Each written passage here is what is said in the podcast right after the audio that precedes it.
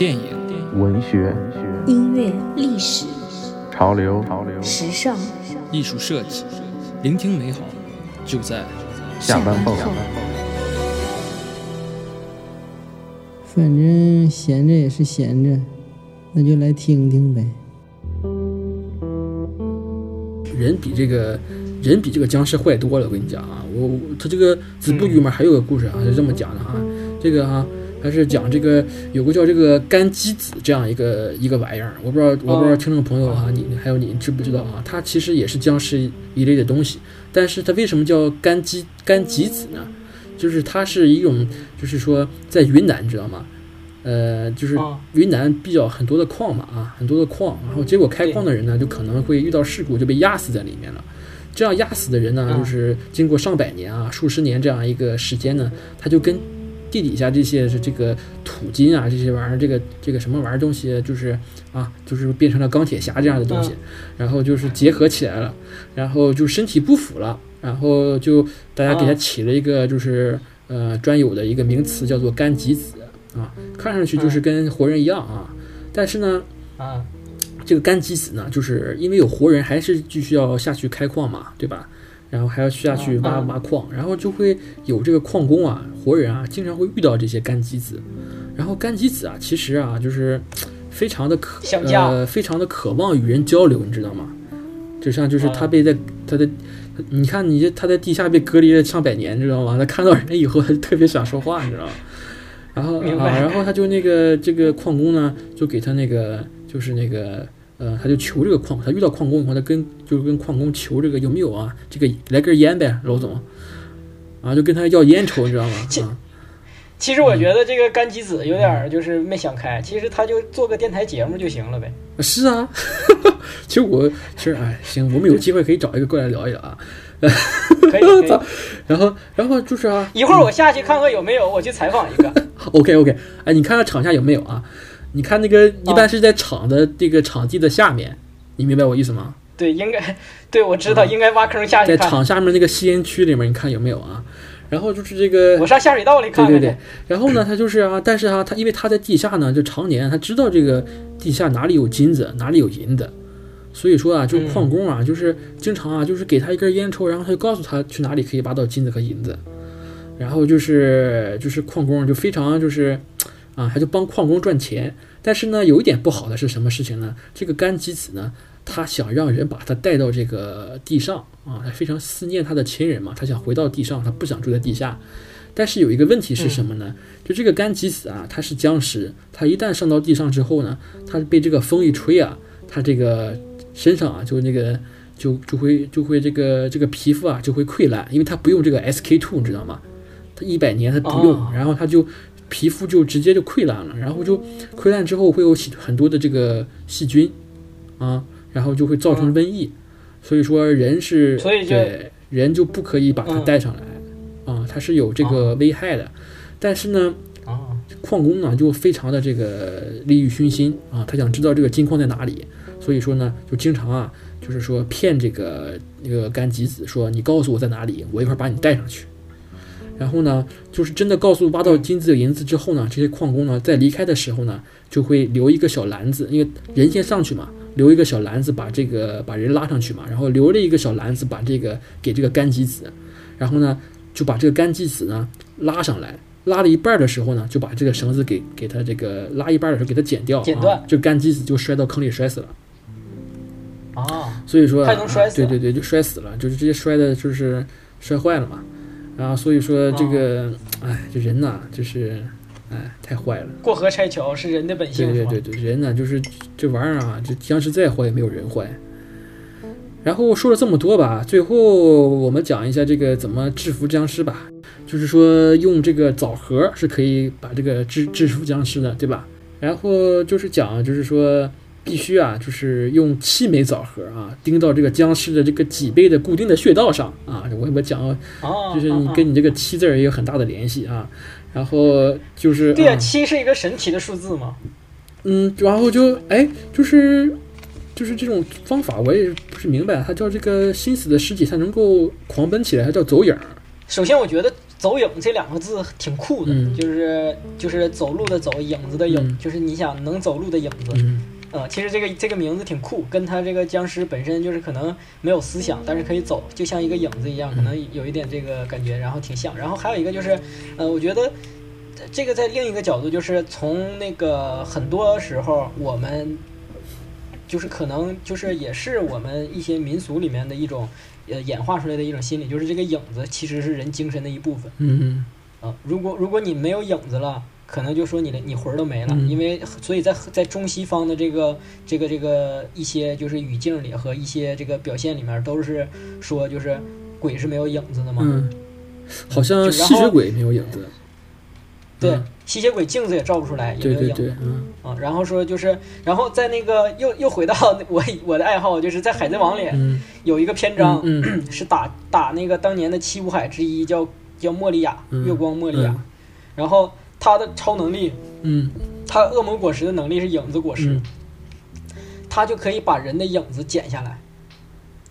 他把人的影子剪下来之后，就可以为他所用，啊，然后他把自这个影子就可以给他，就是这个影子剪下来之后，他就跟那个影子建立一个契约，然后这个影子就就必须听他的话。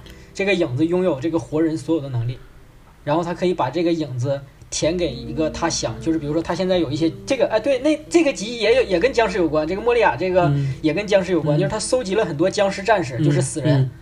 嗯，当然可以是新鲜的，也可以是不新鲜的。嗯他搜集了很多，然后他捡到一些很就是很有本事人的僵尸，就是很有本事的人的影子，剪下来之后，把影子填充到这些人的身体里，然后这些人全都变成特别厉害的武士，跟着他一伙儿。，OK OK，就是影子可能就是其实是一个呃挺挺重要的一个元素吧，就是在在这种这种文化里面。嗯。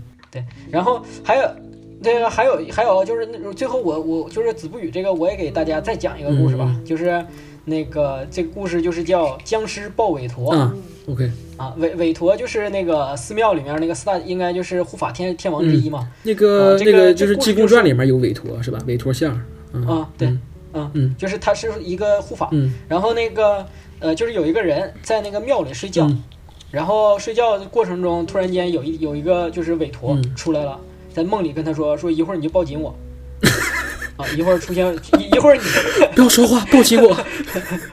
抱紧我，不不就什么都不要说，然后那个就消失了。这个人，这个人就醒了。哎，这个时候发现就有一个僵尸，就是庙里面，嗯就是这个庙里面就出现了一只僵尸，啊这个僵尸就来抱他，他是就来抓他是那个我我想起来，他是好像是就是在那个庙里停尸那么一个一个一个尸体对啊嗯诈尸了啊。对，然后这个那个后来调查，这个尸体是一个就是呃一些人当年抬尸抬到这儿，放在这儿存着，嗯。然后这些人好像因为出了什么事儿都离开了和就不在了，嗯。然后这个尸体就一直放在这儿，放了好多好多年。嗯。然后呢，结果这个人他当时就想到了韦陀的那句话：“不要说话，抱紧我。” 然后他就赶紧跑到那个韦陀的后面，就抱紧那个韦陀。嗯。结果这个僵尸，就这僵尸可能视力不太好，他直接上去就开始就抱着就开始咬，嗯。然后就其实就是这个人抱在了韦陀的后面，僵尸抱在了韦陀的前面，他俩他俩他俩一起抱紧了这个韦陀像。嗯这个画像、嗯就是石像，嗯在那个大殿里面，嗯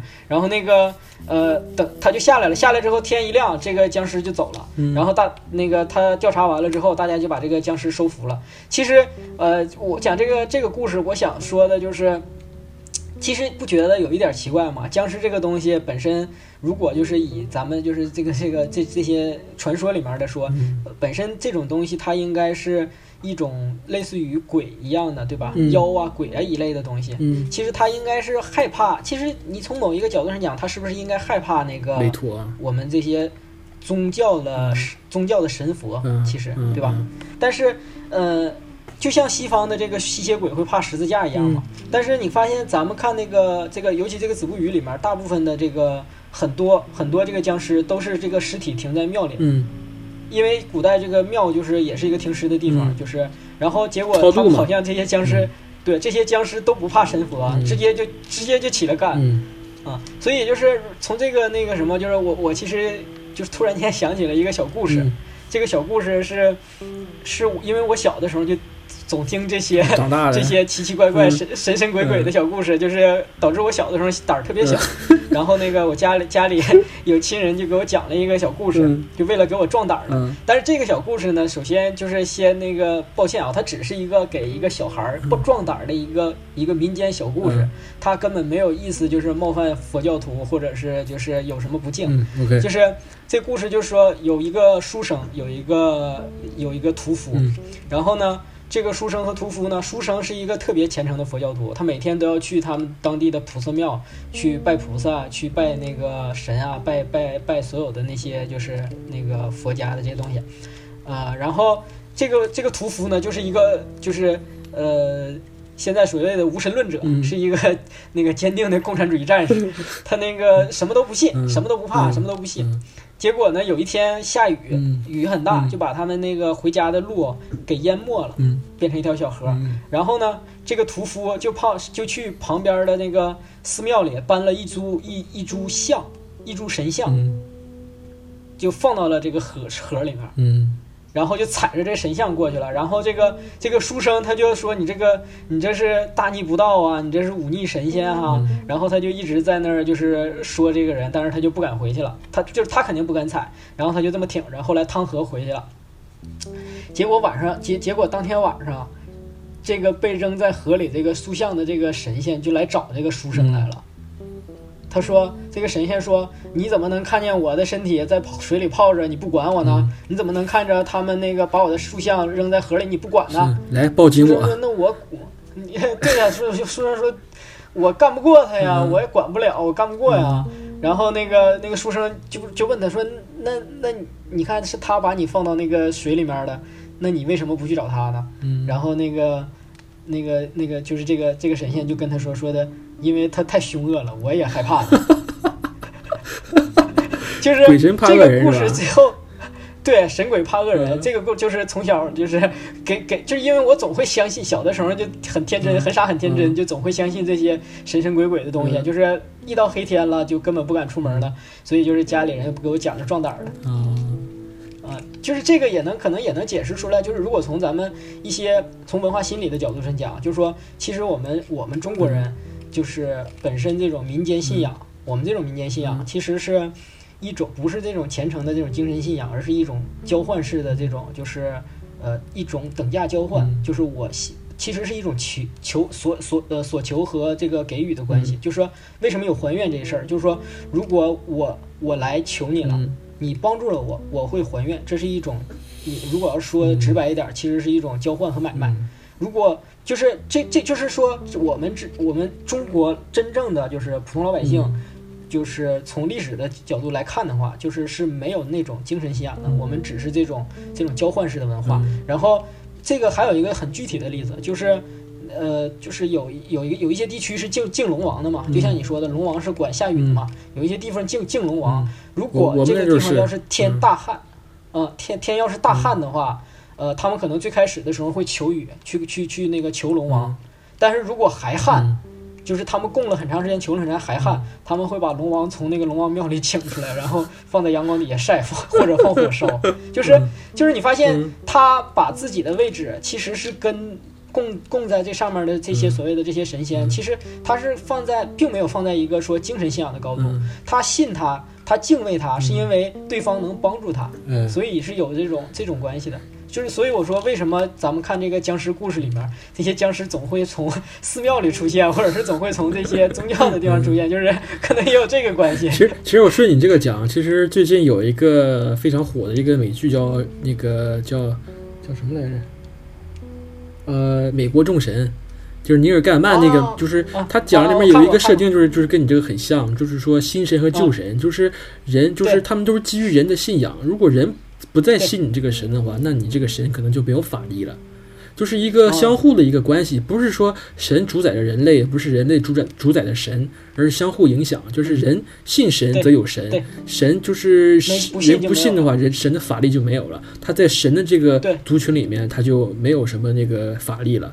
你看这种呃这种古代的这种战争之神，或者是什么一些以前的那种神那个神，他如果是奥丁，啊，奥丁的，如果如果没有人再信他的话，那这个他可能他就干不过这最起码的最小的这个电视之神啊，公众号之神啊，电台之神啊，就可以就可以随 随便可以把摁在地上摩擦，就是这样一个道理啊。我觉得跟你这个道理很像啊。对，就是一种精神力。对对，就是其实有一些人是相信这个的，嗯相信就是有一些人哈，就是他们是相信这种精神力的，就是说大家所有人都相信，嗯你相信本身就是一种精神力，是这种力量如果足够强的话，就会那什么，就是这个跟美国众神的一样。嗯哎，不过你你就是我特别推荐美国盖曼，就是盖曼尼尔盖曼那个小说的原小说，嗯我觉得写的挺好的，他那个文字的感觉写的很好啊，他他的这个调调还挺有意思。然后啊，就是根据、嗯 就是这个僵尸的成因，也是我自己的那个一些思考哈。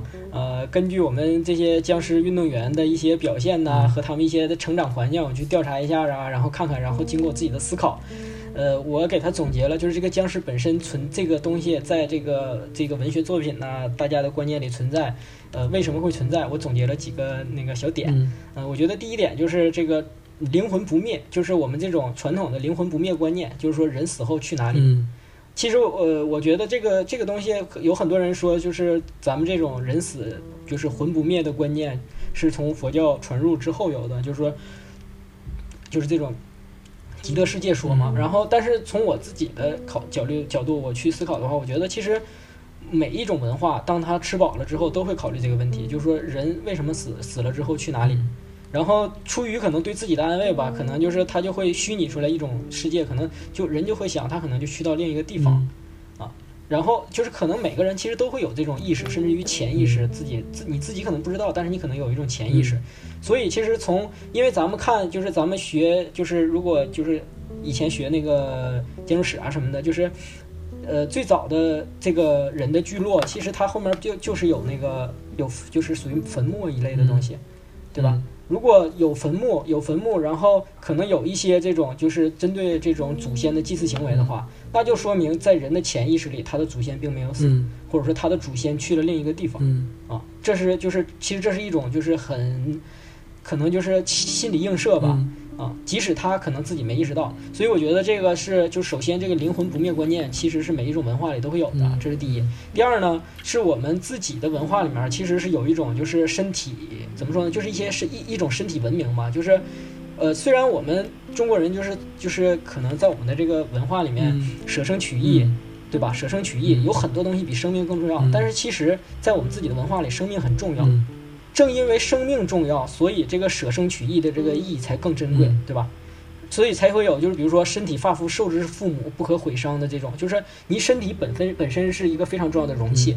啊，包括就是三国里面就说父精母血不可弃也，对吧？夏侯夏侯惇是对吧？就啊 对对对嗯，然后呃，就是，所以咱们这种文化里面有一种对自己肉身的这种观念，你是不可损坏的。嗯所以说，皇上赐人死的时候，有一个最大的仁慈，就是给谁留一条全尸，对吧？留一就说就最仁慈的，可能就是一三尺白绫或者是一壶毒药。嗯然后就说我我觉得这个跟这个灵魂不灭其实它是有关系的，就是嗯，你可能在人的潜意识里，这个人的灵魂可能他不灭，他去到另一个世界。嗯如果你的身体完好，或许你会有回来的一天嗯啊。其实秦始皇陵的这个很多就是跟针针对秦秦始皇陵的很多传说，嗯其实都有这种感觉，嗯就是说。呃，其实这个是每一种文化里都有吧，人都期待死死而复生，嗯对吧？就是可能都会有这个，就是回来，所以就是呃，这个这是一个第二个，就是说人就是我们这文化里面对身体的这种这种保护，嗯这个其实，在咱们看前面的这些这些小故事里面，嗯所有的故事里都有一个重点，就是所有人的尸体都是不腐的，嗯所有人的尸体都是完好的，嗯对吧？没听说过哪个是尸体是就是已经坏了，缺胳膊少腿儿，没没头没没没尾的啊。然后第三个呢，就是呃。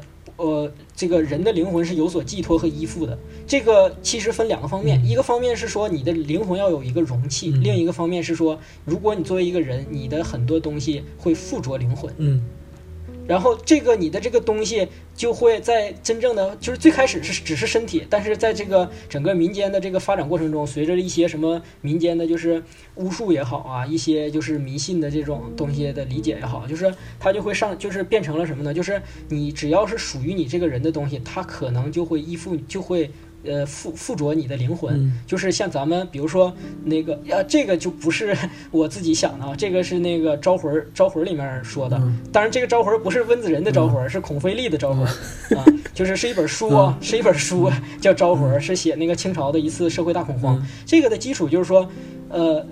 就是我们我们以前就是老的一些就是那种中医，嗯。里面就是有一些，比如说你要吃什么自别人的头发嗯。或者怎么样，甚至于有一些蛊术，药引子，这个蛊术就是说，对，嗯。就是最后还有一种蛊术，就是拿你的东西才能扎小人儿，对吧？这个小人儿里面必须有你一片衣服或者什么，对吧？就是这个就说明，就是你的灵魂其实是有所依附的，啊，或者说这个，然后就是载体，呃，对，有载体啊嗯，所以就是 呃，就是咱们其实中国就是我咱们国家就是推行火葬，就当年是阻力很大的。呃，因为所有人都是想想要自己的有一个真真就是有一个完整的身体，嗯这是前提。前面那个也有那前面的观念。第二个就是说，人有一个完整的身体，灵魂就是才不会孤不是孤孤魂野鬼，嗯可能是嗯会有这种，或者说你的灵魂才会，你作为你自己的魂儿就不会消散。嗯是对，是有这种观念的。然后呃，就是这是我对这个的一个就是简单的理解。然后如果要是呃，就是根据我听过的一些什么小故事啦什么的，就是去佐证这个的话，就是说我呃，比如说我们就是有这个阴宅的这个风水说，嗯对吧嗯？就说人死了之后要埋在什么地方，然后你的这个这个坟地嗯呃，阴宅的风水要好不好，要影响就是你后世的运气。嗯但是呃你知道最好的阴宅是什么样的阴宅吗？最好的阴宅嗯就是，呃，尸体放在里面是不腐烂的嗯，聚阴地了，嗯啊、对，嗯就是不腐烂，而且就是不仅栩栩如生，嗯而且他的手、头发和指甲还会长嗯啊。这个我我听说过，这个也是就是小的时候嗯那些老人讲过一些，比如说，比如说那个。呃，有一种曾经有过流行过习俗，就是在你死的时候下葬，嗯要在那个棺材里面放一个金鱼，也放一壶金鱼，放一盆金鱼啊啊。然后据我听说，就是就就就讲的是说，他们当年有一家人要要挪坟，嗯就是把自己的坟地挪开。嗯当他们挖开这个坟的时候，就有一股气冒出去了。然后他们打开的时候，发现这个里面的人头发还是就是在就是披散在水中嗯还活着，然后当年的那盆金鱼还活着。嗯就是已经很多很多年了，就说它这个是最好的这个风水，但是已经破了，所以就没有用了。就是，呃，我我想说的这个就是说，其实，呃，这种这种学说，比如说，就说这个尸体不腐烂，嗯这个尸体还会长头发，其实它不就是前期的僵尸吗？对吧？这是这这个就是前期的僵尸嘛，只不过就是可能还没有一个机会他站起来啊，就是这种阴宅的这种风水说的，其实这也是一种支持嘛。嗯啊，然后第二个就是呃，就如果在这儿的话，我就就是想，就顺便就是呃，也不算那啥吧，就是想想想说一个那个什么，就是说呃，大家现在看风水可能本身都是就是觉得这个东西没什么意义，或者说它是那个呃没有科学性的，但是其实呃风水这个东西其实是有科学性的。嗯，啊，因为周易嘛，嗯。就是这个，呃，不不只是那个，就是吕孔坚写过一本书，叫那个《理想景观探源》，理想景观探源风水的文化意义。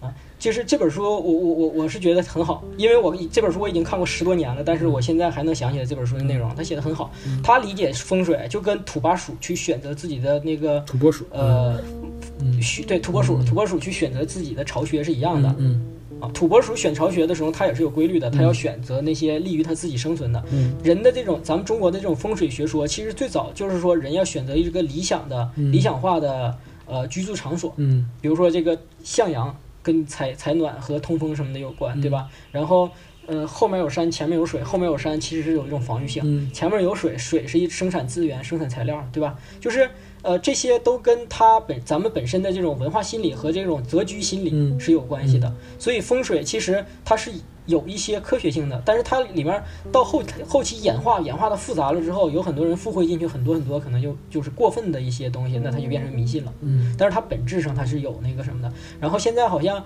呃，我没记错的话，天大天大有一个老师，他研究风水，但是，呃，他是那种科学化的研究风水，嗯，就是这个点，我觉得他他选的就是他他说的很好，因为咱们本身中国的这个咱们现代的建现代建筑和现代的这种景观，其实全都是。呃跟就是全都是西方的这个体系，嗯对吧？我们本身都没有建筑学，也没有风景园林学，但是他他说他说我们中国应该建立自己的风景园，他是风景园林的老师，嗯他说我们应该建立自己的风水园林体系。嗯如果我们建立建立自己的风水园林体系，我们就应该从风水学的这个角度去切入。嗯我们这个风水学不是不是封建迷信的风水学这个风水学是我们传统风水学风水学当中的那些科学性，嗯然后我们用这个东西自成一个体系，嗯，就成为中国的我们自己的这个呃那个什么，明白吧？就是自己的一个就是景观园林的体系，但是我们叫景观园林，我们其可能就叫风水学。其实现在其实不光你说大的园林，其实你现在在呃，你比如说公司也好，还是家装也好，它其实也有看榆树，嗯，就是风水看榆，哦其实它也是门学问。就是现在越多越越越来越多的老板啊，他是也是开始重视这个这个办公室的风水，或者是说家里的风水，都是开始考虑这方面的东西啊。其实这个是有有合理性的。嗯你比如说，嗯，你，就其实举个最简单的例子，说风水里面就是咱们现在的这种看榆，嗯就是你说的这种，就是咱们这种室内家装的这种风水、嗯啊，小风水，嗯就说你你你进屋的时候，这个镜子不能对着门。嗯或者说你的床不能对着门，嗯对着门，他们风水里面就说说什么会大冲，或者是什么对你的身体什么不利，对主人身体不利。其实这个是有道理的。比如说你半夜起来，嗯，惊醒了之后，你一一抬头一发现前面坐个人啊，你仔细看才是自己，但是你一下吓一跳你经常这样，你就会造成身体和心理然后。你发现，就是然后你发现你还坐着，结果镜子里面的人站起来了，对吧？你不更吓吓对人吗？对，就是嗯那就直接那什么了。所以这个东西其实呃是是有科学性的，嗯并不是说这个东西提出来就要一棒子打死。嗯然后第二个佐证和就是第二个，我想就是说就是佐证我刚才说的这个，就是其实你咱俩 咱俩刚才说的这些，没发现这个就是这个咱们这个看的这个东西里面，僵尸它有一个很重要的特征，就是僵尸僵尸的世俗化。嗯。啊，就是啥都能干，嗯。就是还能说话，还能出去找吃的，然后还贪财，嗯。还能野喝，嗯。然后就是 就是，其实这种世俗化，其实这种世俗化需要解释它，其实很简单，嗯就是人活人的这个经验的这种代入，对吧？就是他是把活人的经验就是带入到这个这个僵尸中去，因为他知道僵尸这个壳，但是他他他怎么说呢？就是呃，他把自己的经验带入进去，说以为僵尸就是那样。其实这个就像之前那个故事，嗯就是两个老农民，嗯呃，就是那个在那儿产地的时候，明朝的时候，两个农老农民在那产地，嗯然后他们就说说皇上。皇上的生活是什么样？嗯然后另一个老农民就说说，那皇上的生皇上是不是产地应该用金锄头啊？就是就是就是因为，其实就是因为人嗯人的认知嘛来自己，他的认知对有这有这个有一定的局限性。嗯对，就是人的，就是人人是虚构不出来自己没有的经验的。就像你想象不出来四维空间是什么样子一样。对，所以就是说，那个这就是我觉得这个就是僵尸，就是这个僵尸的世俗化，就是就是僵尸和神鬼不存在的最大证据，嗯对吧？因为咱们看的所有的关于僵尸啊、神鬼，就是所有的他们的呃各种特征，嗯都是在我们生活中能找到的东西。啊对吧？嗯所以就是这种世这种世俗化，恰恰就说明这个东西是虚构的。嗯啊，我我是觉得就是说这个东西都是假的。然后最后一个我想说的就是为什么这种僵尸啊、什么鬼神的这种东西它不存在，为什么还流传流传流传那么广？我觉得这里面可能就有一个就是呃，就算是一个逻辑吧，就是你不能证明不存在的东西，嗯因为它永远不可能发生，所以你不能证明它未来不会发生，啊，所以你永远不能证明它是假有个的，悖论了呗。它是不可证，对，它是不可证伪的。嗯。啊、它是不可证伪的，但是你又没法证实，因为现没有任何一个人能拿出一个真实的、非常坚实的证据说这东西存在，你没法证实。但是这个事儿是无法证伪的，恰恰因为它不存在，所以你没法证伪。然后，所以在我们民间的观念里，就总是说宁可信其有，不可信其无这东西可能就会慢慢慢慢传播越来越广。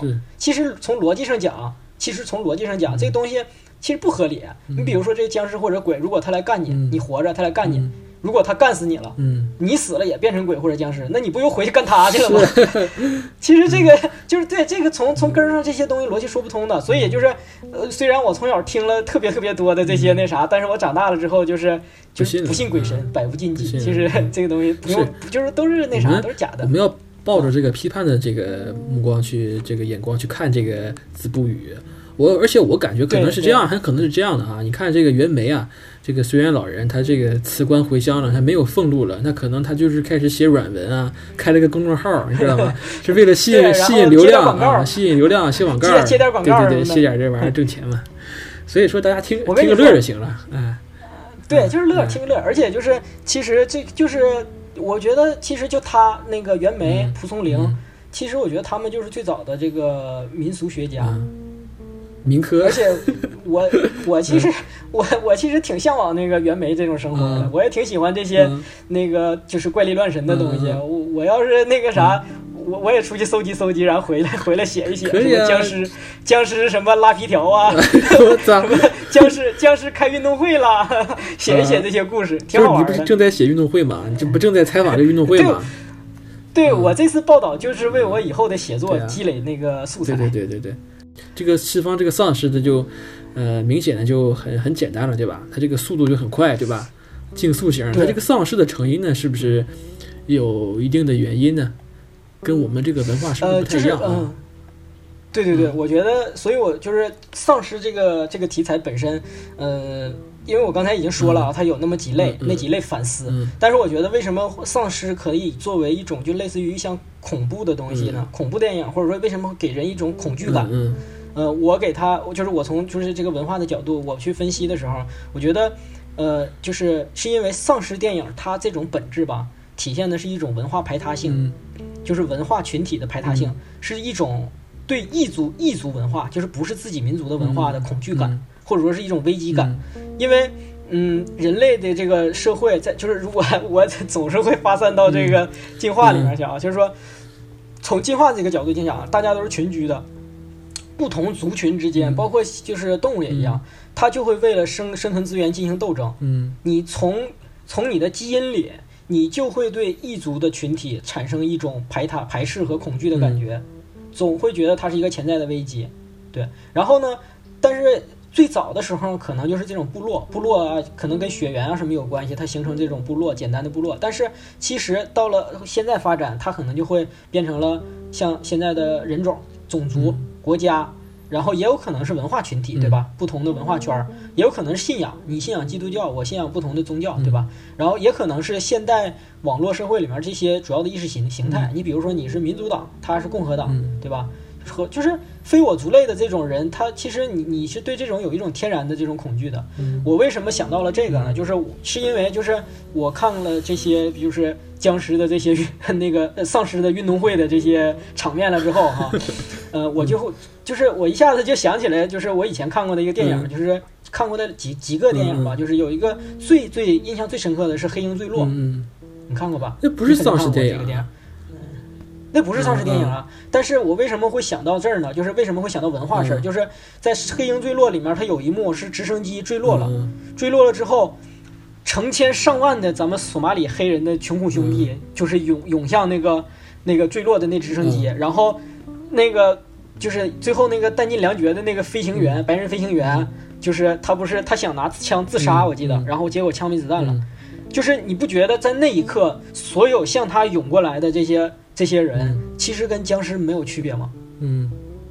啊、就是包括这这个是这种就是比如说异族文化，你这个其实这尤其黑鹰坠落这个感觉特明显，因为它是一个白人，一个是黑人群体，这种这种差异感就会一下子就让你感觉到这是一两种不同的文化的这种冲突，是不可沟通、不可那个调和的那种感觉啊、就是然后第二个就是我想到的就是比如说像那个人类清除计划系列，就是当你面对。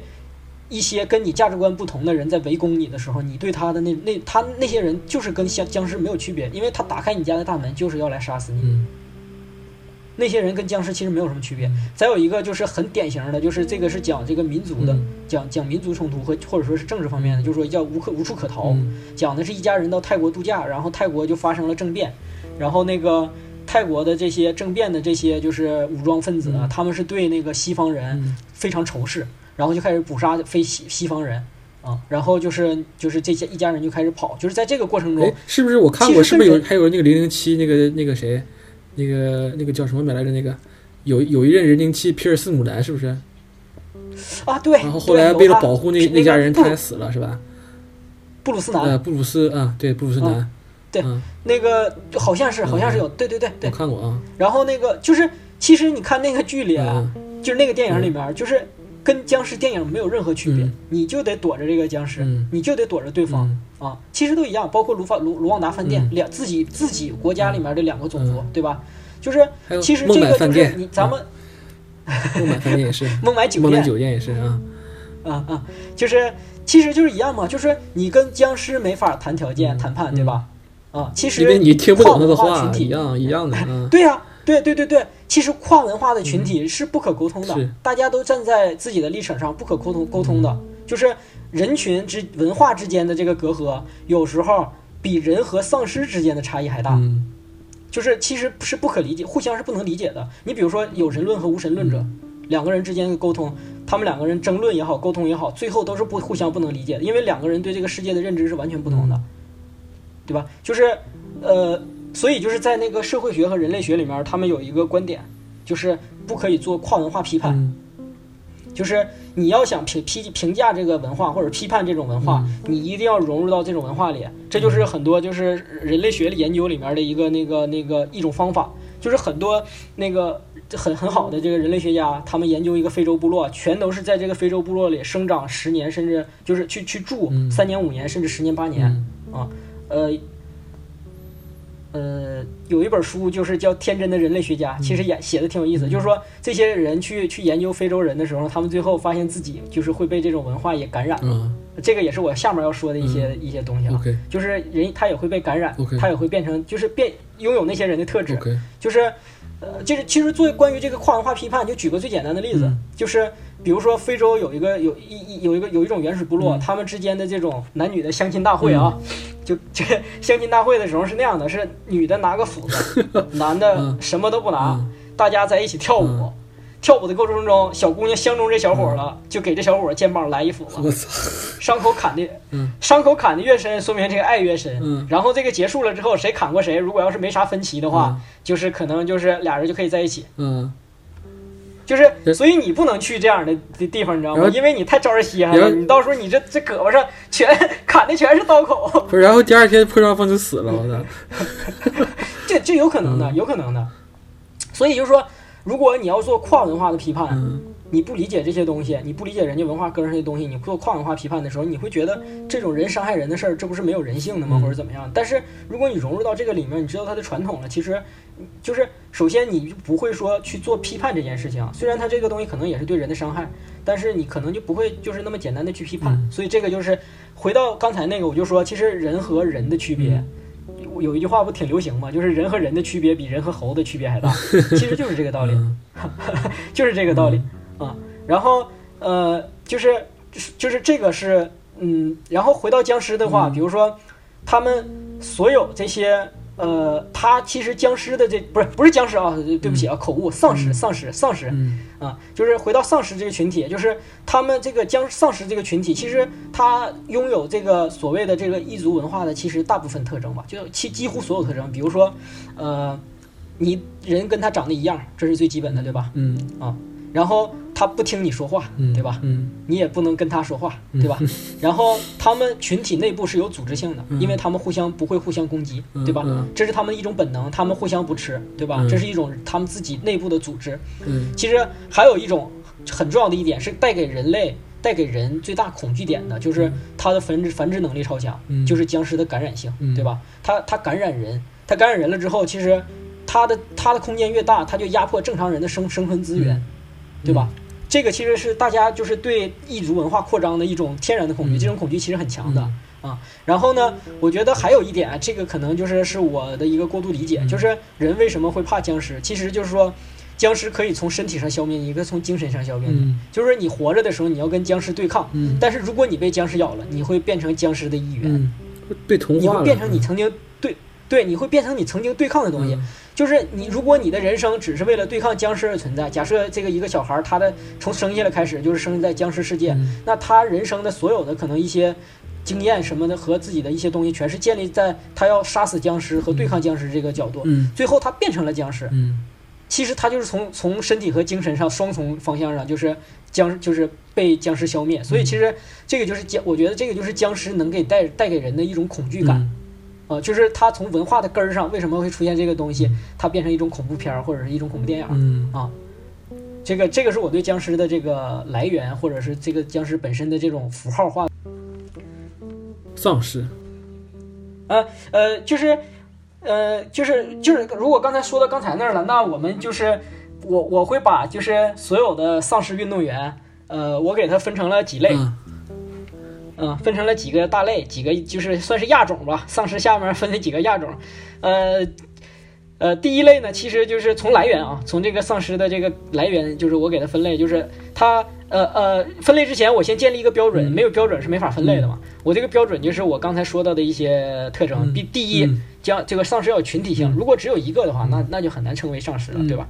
第二呢，丧尸要有传染性，如果它不传染，它没法那种就是没法这种传染的话，它其实就不能算作丧尸。嗯所以就是有个电影叫《黑暗侵袭》，你你知道吗？就是嗯地下空间的那种怪兽片儿、嗯知道啊，啊，就是这种就不算，因为它它咬你之后你不变，它只是把你吃掉。所以那种不能算丧尸片儿，只能算怪兽片儿、嗯啊。第二是有传染性，第三呢是有组织性、啊，就是说他们自己不攻击自己。嗯第四呢，它必须有攻击性，它对人是必须有攻击性的，嗯就是对异异族是有攻击性的。满足这四点，我我就把这个呃，就是我看过的这些电影，嗯。我把他们就是我我见过的这个僵尸运动员、啊，我把这些运动员们就分成四类。嗯。第一类就是呃，来源就是病毒感染类的，嗯。其实这个是大部分的丧尸、嗯。啊，行尸走肉也好，生化危机也好，或者说最早的丧尸丧尸出笼也好，就是都是人被感染了一种病毒。嗯。呃，第二种呢，是我我给总结，就是说是进化跑偏了。嗯呃，这个就是呃，有一部电影就是叫《深空失忆》，嗯深空失忆这个电影也挺好的，是一部呃，其实呃，这个深空失忆里那些就是在一个飞船里，然后飞船里面就是有点像那个太空旅客那个电影一样，飞船里存了很多人的这个受精卵，然后因为是故障，这些受精卵发育成人了，嗯好像。或者说是人的幼体，嗯。或者是睡着的人、催眠的人，然后呢，这些人就变异了。变异过程中，其实这个飞船飞了很多年，他们就就像进化一样，就跑，就是变成了就像僵尸一样的，啊，就是呃，当然这个其实这个只是我自己的一个这种偏爱啊，就是我把这个东西画进来，但是它不是特别符合这个标准，因为它有一个就是它呃这个传染性它好像有点不具备，嗯。但是其实从看个那个电影啊或者什么的，你讲其实它是也算吧，因为算了密闭这个东西它间的一个恐怖片了。嗯。对对对，然后其实它可以可能同化人，它嗯不会感染人，但是它可能会把你同化进去，嗯。有可能。嗯。所以我就大概把它也算进来了，因为这这这一类的其实挺有意思，嗯。有一些废土科幻也有这种的。嗯。我记得以前我看过一个电影，我忘了名字叫什么了，就是讲就是人上外太空生活了，嗯。然后地球的污染很深，不是外外太空，就是人地球被隔离了，隔离两个大区，有一个大区就像那种无人区一样，嗯。然后那个呃，但是无人区里可能就是像受核辐射了、嗯核污染了，嗯但是无人区里也有人，这些人生存下来了。啊，但是就像变成了另一个种族，就像丧尸、丧尸、丧尸一样的，就是，但是他们还是人，嗯然后就是去执行任务。那个主角是个女的，嗯就是我把这一类全都分到这个里面啊。OK 啊，虽然虽然可能这个就是稍稍有一点点的那个不符合，然后第三类呢挺符合的。第三类我我我我总结是那个外星异次元嗯啊，这是两个，一个是外星，一个是异次元，就是最典型的是《怪奇物语嗯嗯，》啊，你看过吧？我看过。就是《怪奇物语》啊，《怪奇物语》其实到后来它不就是那个属于异异世界次元空间，嗯就是异世界。嗯。异世界，就是其实就是那个寂静岭的表世界和里世界吧，就算。嗯。世界都是一样的嘛，就是呃这个异世界的那个怪物，它把它它可以就是控制表世界的这个人，嗯。然后把其他的人全都感染一种就像病毒一样，嗯然后就是全都变成了那种没有意识只听他指挥的嗯东西。嗯嗯啊。然后还有一个这类电影叫《老老师不是人》嗯还有一个，嗯嗯嗯，那不是外外星叫那个人吗？外星人那个。对对对对对对，很老的电影了啊。还有一个叫《世界尽头》，嗯世界尽头那个也是就是像外籍外星人似的啊啊。然后呃，第三类呢是最后一类，其实是我也是我个人的一种偏爱吧，嗯但是不严格，但是可以解释，就是社会性，就是呃是社区群体异化或者是宗教异化。宗教群体异化就是，呃，是什么呢？就是，呃，比如说这个有个电影叫《热血警探》，就是西蒙佩吉有一个《血与冰淇淋》三部曲，嗯呃，就是其中有一部叫《热血警探》。这个《热血警探》里讲的就是在一个社区里，呃，就是一个警察去一个社区，这个社区他就发现这个社区很奇怪，嗯。然后后来就发现这个社区的人，他们为了维持自己的社区的，就是变，就是每一年都能变成就是那种评选的时候变成最好社区，嗯。必须得干净，必须得体面。嗯。这个社区的人就会一起把那些不太体面的人杀死，嗯。然后这个社区的人给人的感觉就跟僵尸是一样的，嗯。他们有一个共同的守则和共同的那个行事标准，但是你没法跟他们沟通，然后他们还攻击外面，就是有一些有一些人，嗯。啊对，就是就像就到最后的时候，你就觉得这是一个打僵尸的电影。，OK，啊嗯。然后第二个就是是那个就是那天咱俩说过那个《仲夏夜惊魂》嗯。就是这种邪教电影。其实你不觉得也是吗？而且邪教电影，它首先它有自己的群体性，嗯。其实它也有传染性，因为它传教，如果你信了，你就变成了他们中的一对。员，对吧？嗯然后有组织，嗯对吧？然后他们其实是攻击外来外来人外来人口的，嗯 对吧？是啊，所以就是我把这个这个就这些运动员我分成了四类，但是这次来参加比赛的应该就是那个第一类，嗯就是病毒感病染类。毒感染类，OK 嗯 OK。嗯，好的啊，那那我现在好像也收到这个前方的这个消息啊，就是说我们这个运动会这个开幕式马上就要开始了啊。呃，开幕式这个马上就要开始了嗯哈。我们现在那个可以通过现场的大屏幕就可以看着，嗯就是这个直播亭，嗯。我我现在哈，这个直播亭外面全是僵尸围着，嗯。这僵尸都很非常热情的跟我打招呼，就是虽然我听不懂哈，但是呃，他们好像对我很感兴趣的样子。对，然后那个整个体育场外面也都围满了丧尸，嗯丧尸有人可以水泄不通了，现在已经。嗯。那个各个僵尸代表团的方阵都在那个场外集结好了，就是比赛一触即发，嗯就是可以说每一具僵尸那都是精神萎靡、斗志全无，嗯。他们或垂头丧气，或懊恼不已，嗯。就是可以看出来哈，各国代表队都为这次那个运动大会准备好了，嗯。磨牙就是磨好了牙，牙齿也锋利了，都已经做好了准备啊。OK，好的，那好，那个据说这个火炬传递已经到达了这个这个运动场啊，下面就是开始了这个本届这个主办方这个主席啊开始发言了啊，这个来自李氏朝鲜这个安炫大人开始致辞啊，哎，他怎么脑袋被人砍下去了？啊，好，好吧，那就算了啊。那个，那个，下面升开始升这个本届大会的这个主办方的旗帜啊，旗帜上面印着这个著名的保护公司啊，保护伞这个公司这个标志啊。伴随着这个旗帜的升起呢，大会的这个主题曲也也也奏响了啊，是由这个《釜山行》中这个小女孩演唱的这个《大叔，请你不要吃我》这首歌曲。啊，接下来是这个活死人运动员这个代表啊，来自这个《温暖的尸体》啊这部电影的男主角啊讲话，啊，呃，他讲的是那个丧尸语啊，就是给大家翻译一下啊，就为了比赛的顺利进行啊，呃，在此我代表全体丧僵尸运动员庄严宣誓，呃，要像活人运动员那样赛出死人的良好的体育道德风尚。赛出强健的体魄，赛出风格，赛出水平，公平竞赛，服从裁判，不啃咬裁判，不吃人脑，不追逐大会服务人员，比赛第一，啃咬第二，不不遗余力展示真实自我，齐心协力续写丧尸辉煌。好了，下一项是活人代表啊，活人活人代表主要是裁判啊，是来自僵尸肖恩的这个男主角啊。他这个为大家做讲话。为了确保本次比赛顺利的进行，我代表全体裁判员庄严宣誓，坚决服从裁判长指挥，严格遵守竞赛规则和裁判员纪律，尊重参赛选手，文明裁判，严肃认真，不徇私情，秉公办事，圆满完成各项裁判工作。预祝各丧尸代表队取得优异成绩。啊，下面是。啊，下面是主席啊，这个呃，倡导大家为这个小红梅乐队主唱陶乐斯默哀一分钟啊。大家知道这个小红梅乐队的这首非常受欢迎的《Zombie》这首歌曲啊，非常的有名啊。但是主唱呢于二零一八年去世，所以说全场啊打算为他默哀一分钟。大家可以听到啊，虽然整个场馆座座位上坐满了这个上万的僵尸粉。但是可以说依然是鸦雀无声。好了，下面是下面本届开幕式正式开始，下面进入了这个是运动员入场仪式。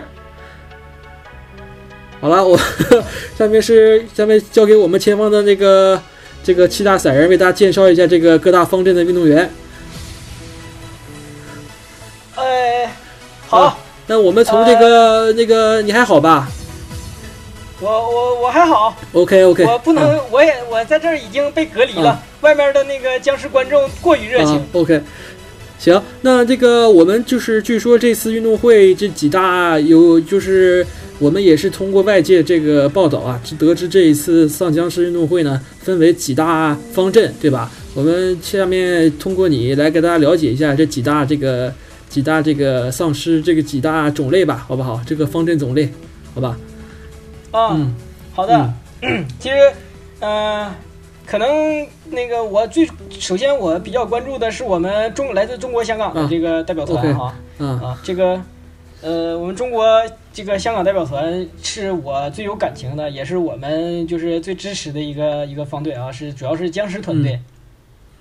呃，就是呃，因为这个僵尸电影啊，其实说实话是真正伴随了伴随了我整个童年的这个成长。嗯然后呃，比如说呃，其实大家总说。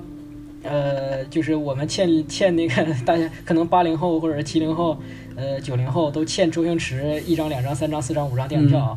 其实我觉得，从我的自己的经验上讲，我欠林林正英先生的这个电影票更多，我欠他 欠他应该是十几张以上了。嗯就是呃，首先就是整个这个咱们这个香港代表团的辉煌。嗯真的是曾经真的是辉煌过啊！就是主要的呃，其中最主要最那个典型的两个人就是林正英和吴马嘛，嗯。啊，然后当年其实两这这两有这两个人扛着的所有的这些僵尸片儿，其实都非常火爆。嗯。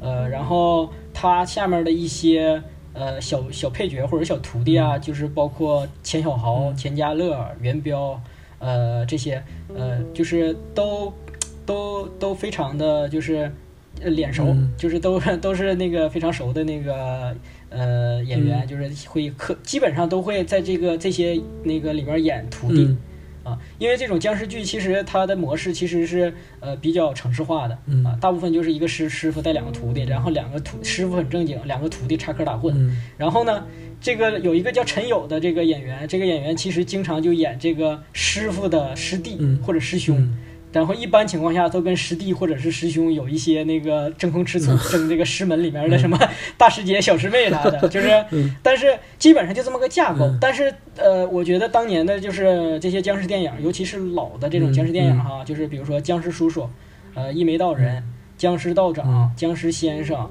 呃，僵尸家族，嗯。呃，就是一这这大概这一类吧，啊、就是还有呃，反正有很多，其实都是这么个套路。其实剧情呢，大猜小猜都差不多，但是真正精彩的真的是，呃，当年的这些人想象力想象力真的是爆棚，嗯就是他给你展现出来的那种，呃，所有的一些。呃，包括武打动作，嗯包括一些就是什么法式、一些道具，甚至一些很很出奇的这一些一些想象和一些那个想法，嗯呃，就是都都真的是让你就是大开脑洞、大呼过瘾的。嗯所以我其实我真我是真心的对林正英是非常非常的就是。真的就是对他非常有感情，我我特别特别喜欢他。他死的时候我特别难过，其实。然后，呃，这个团队里呢，整个这个香港代表团里，其实当年也有一些比较新潮的，嗯而且是很老很新潮的，嗯就是比如说猛鬼学猛鬼学堂，嗯猛鬼学堂其实是僵尸电影，僵尸和集合了当年吸血鬼的特点，啊、其其实跟你之前讲的《子不语》里面的故事也有一点相像，就是呃，僵尸怕光，嗯然后这个僵尸也不是蹦了，嗯是跑了。啊，将猛鬼学堂发生的是在是在警警察局发生的故事，大概、嗯就是它很诙谐的一个故事，里面是呃，主演里面有张学友啊，非常有 非常有意思一个电影。也谁呀？对，就是他。然后当就是这个里面有一个特别有意思的梗，当年我就这个梗，我这个电影我真的就是大概是十几年前看过的，然后这个这么多年我从来没再看过，但是这个梗我真的到现在还印象深刻，就是嗯那个里面僵尸只要见光就会变成鬼嘛，嗯，然后呢，那个有个小警察，有个老警察，小警察就说我把这个人抓住了。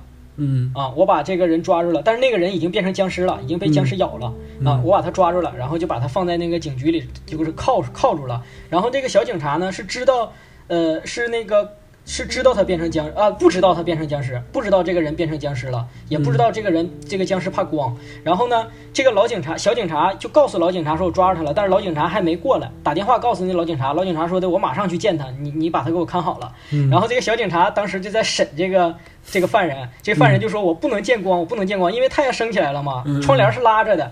这个人就说我不能见光，我不能见光。然后那个警察这个小警察就不信，咵就把窗帘拉开了，这个人歘就就是被变成一堆灰了。然后那个老警察那个进屋的时候，然后小警察就问他说的你你你认识那个那个就是这个犯罪分子吗？这些老警察说，我跟他斗了几十年，他就是化成灰我也认得他。嗯，然后这个小警察就把他领到这坨灰前面说，那你还认识他吗？我觉得这个当年的这个梗真的，我就我我十几年了，到现在印象深刻，而且当时的整个的表演啊什么的，我都记得很清楚。嗯所以当年其实既幽默，然后又有很丰富的想象力，我我特别特别喜欢。然后呢，呃，就是咱们这个代表团其实也不是没有后起之秀啊，就是这几年的后起之秀。后起之秀就是前一段时间那个有一个叫麦浚龙的富二代嗯啊，呃，那个他导了一部就叫《僵尸》，但是这部僵尸电影吧。非常精彩，但是呢，这部电影就是至少从我自己的角度去看，这部电影是非常，呃，怎么说呢，就是非常，嗯，有点伤感的电影。嗯因为这部电影其实它所代表的就是我们当年很辉煌的这种僵尸电影这种类型的一个没落，是一代人记忆的落幕吧，就算。因为它在里面讲的是，呃，这个里面的主演就叫钱嘉乐，他本身就扮演自己，就钱嘉乐，然后他他。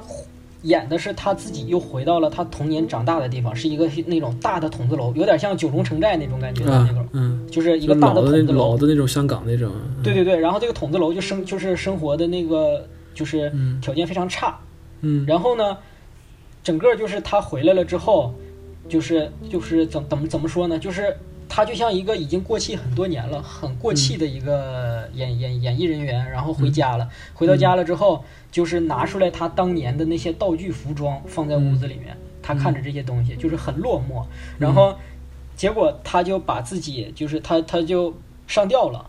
嗯。在风扇里风风扇上绑个绳，他就上吊了。嗯。然后这个时候就就是陈友，我刚才说那个陈友，嗯因为拍这个僵尸的时候，林正英好像好像林正英和吴马都已经去世了嗯啊，所以但是陈友还活着。然后陈友就出来了，出来了之后就把他救下来了，救下来了之后。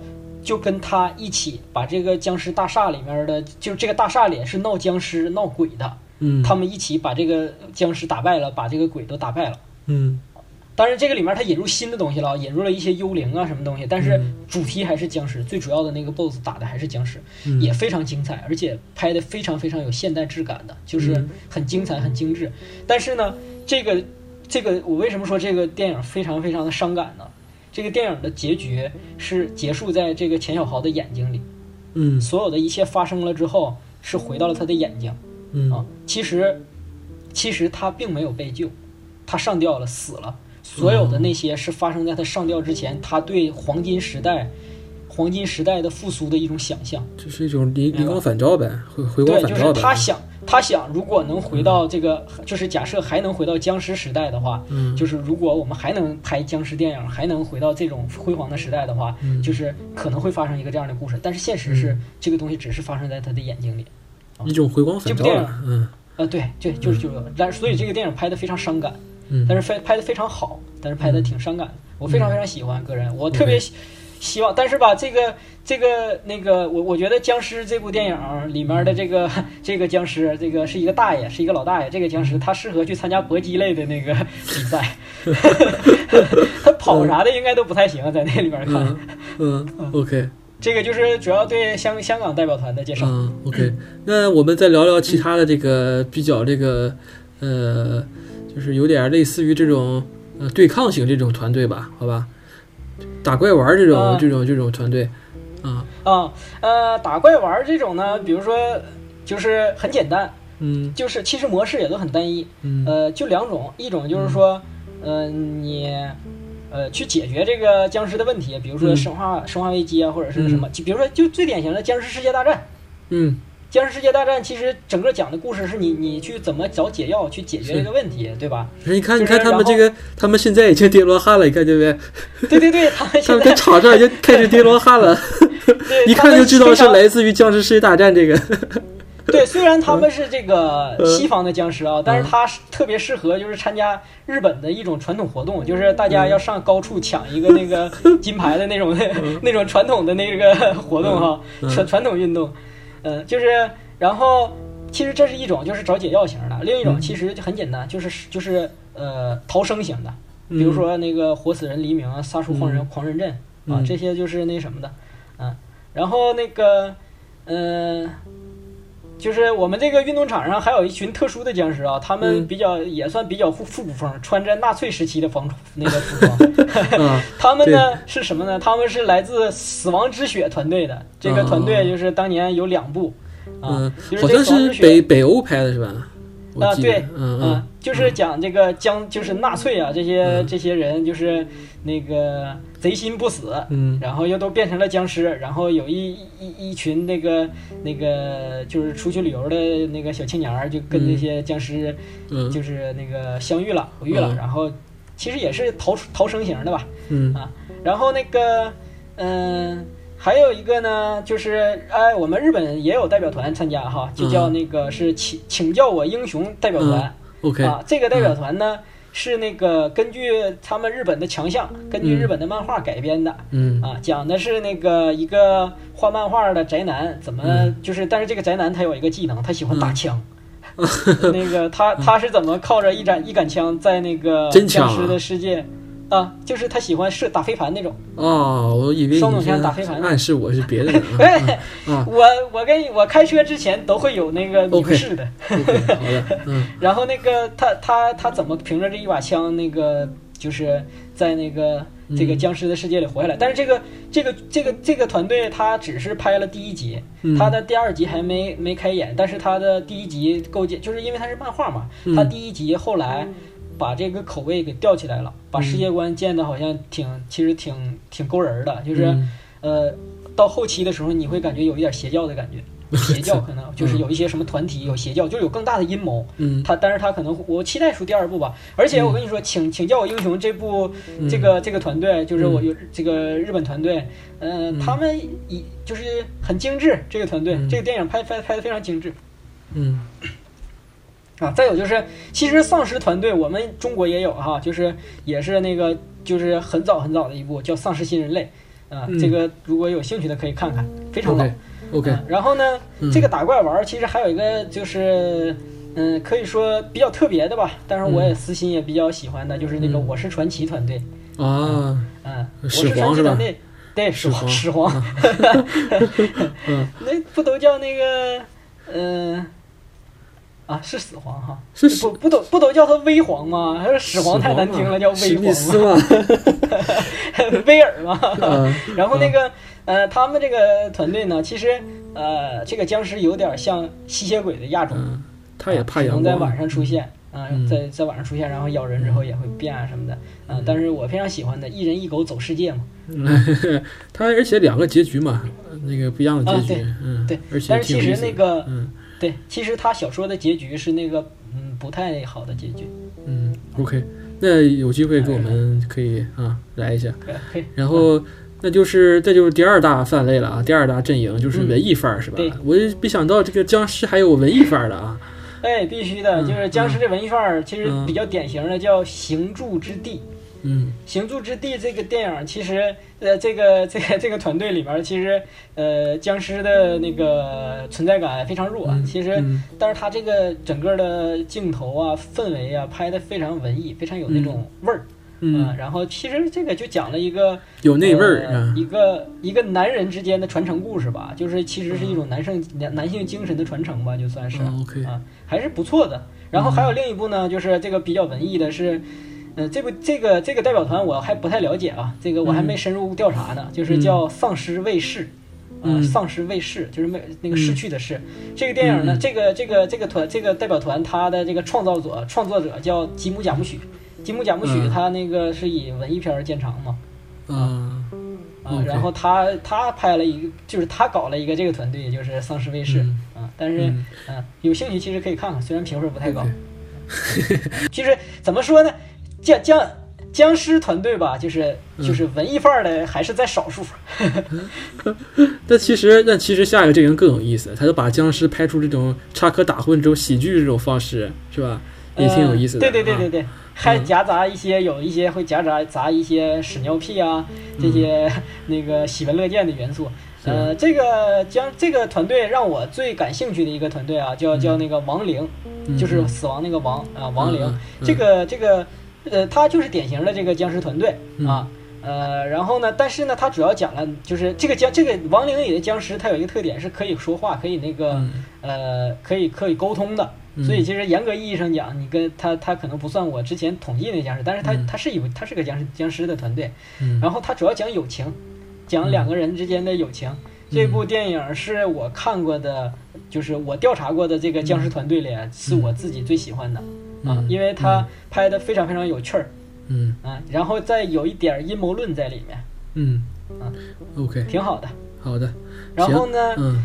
插科打诨类呢，嗯。嗯，如果还有别的的话，比如说那个有一部剧叫《狗舍》，嗯。呃，这个剧吧，这个这个这个团队吧，这个团队有一个很大的特点，这个团队嗯。里面所有的僵尸选手全是女性。啊呃，它的设定呢，它的设定就是有有几个人一起去那个去一个酒去一个城镇去度假，嗯。结果这个城镇发爆发瘟疫，发现这个瘟疫只感染女性。嗯。啊、这个呢，其实这个剧吧，也就是 是其实跟对现实吧有一些相那个对应，因为在开始的时候，在表现这几个男的男人的生活的时候吧，嗯。呃，就是都表现了他们自己跟另一半之间的矛盾和冲突。嗯。嗯啊，所以呢，他来到这儿之后，就是跟这个这些女性僵尸进行斗争的时候，呃，可能就会反映出来一些你生活中可能跟一就是自己的另一半之间的一些冲突，是中年男人的一一一种就是 就好像倒苦水一样啊，嗯。中年男人在倒苦水的感觉。但是这部剧呢，就是这个这个团队他非常的有趣，嗯。非常的就是搞笑，嗯、然后很有一些就是有趣的小幽默，嗯、也也其实也挺推荐的吧。嗯。嗯，行然后嗯。嗯，其他的团队，比如说啊，还有一个团队，其实这个团队可以着重介绍一下，就是叫也是来自日本的，但是这个呢，跟刚才那个日本团队有一个区不一样的地方，这个日本团队的特点是比较粗糙，嗯。然后呢，这个团队 有一个最大的特点，这个团队里面的僵尸都是都是假的，都是人装的，嗯。所以他们可能在这次的这个比赛里面不占什么太大的优势啊。嗯 啊，这这个我很很推荐，就是这个团队其实有趣儿，摄影摄影机不要停。啊，行，据说这个里面好像有很多重反转是吧？对对对，非常有趣非常有趣。行，那那就我们就推荐，我们就不不细讲了，怕大家剧透是吧？行，那这个这个阵营我们过去了，那下一个吧，我们来介绍下一个，就是比较有创意的这种有新意的这样的僵尸片吧。